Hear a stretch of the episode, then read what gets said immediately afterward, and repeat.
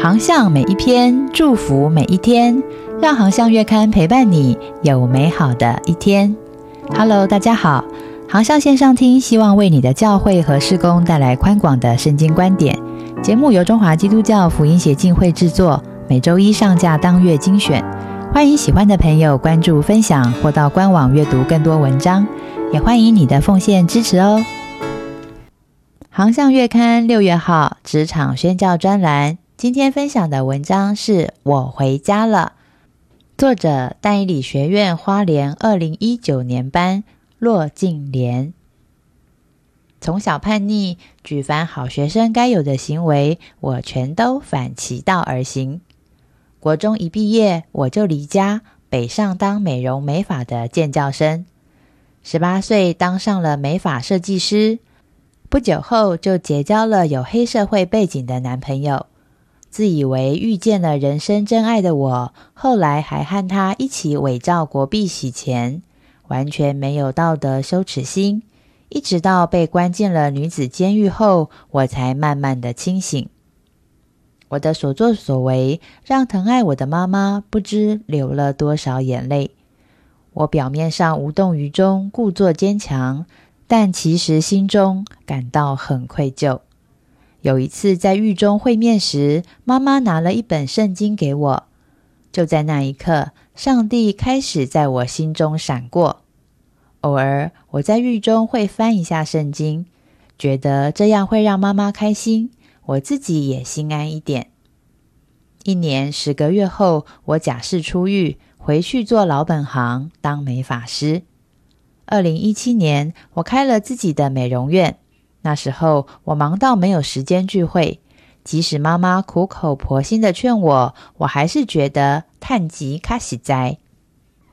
不久之后，我如愿开了第二间分店，因为想要多角化经营，所以增开了美容服务的项目。但是由于资质不够，问题开始接踵而至。不懂仪器，买产品被骗，服务不周，员工流失，借钱发薪等等。最后我花光了老本，还把妈妈的房子拿去贷款。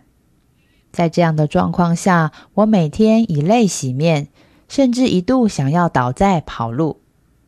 只是我可以倒在跑路，也可以再被关。但是妈妈的房子怎么办呢？儿子怎么办？每天咬牙苦撑，我这样的心情，有谁能够懂我？最疼爱我的妈妈看出了我背负极大的压力。有一天，他含泪的告诉我：“小莲，人的尽头是上帝的起头。只要你真心的认罪悔改，重新回到上帝面前，他一定会拯救你。”这一句话就像闪电一样把我震醒了。于是我开始回到教会。第一天到教会，听着不熟悉的诗歌，我的眼泪却一直流，感觉到主耶稣在拥抱我，安全又温暖的感觉涌上心头，我好像回家了。我悔改，求主赦免我的罪。我知道不能再依靠自己，乃要依靠主耶稣。于是不久后，我就报名到但以理学院接受装备。之后，工作开始发生变化。我求主扭转我的思想跟行动，从顾客管理、前台接待、申诉管道、财务结构、人才培训、流程制度、产品开发等等，我一个一个的调整。这样的改变之下，如同打通了任督二脉。而为了持续更新心思意念，我也建立了稳定的灵修生活，每天跟上帝有亲密的交通。如今我在花莲已经有三十位员工，三间美容美发院，也有自己研发的产品。即使碰到疫情，这几年来公司依然成长。我把自己从淡以理学院所学到的应用在家庭、教会、职场，并且与社区连结。持续的做义剪服饰，不为别的，我只希望让更多人有机会听见福音，不再重蹈我的覆辙。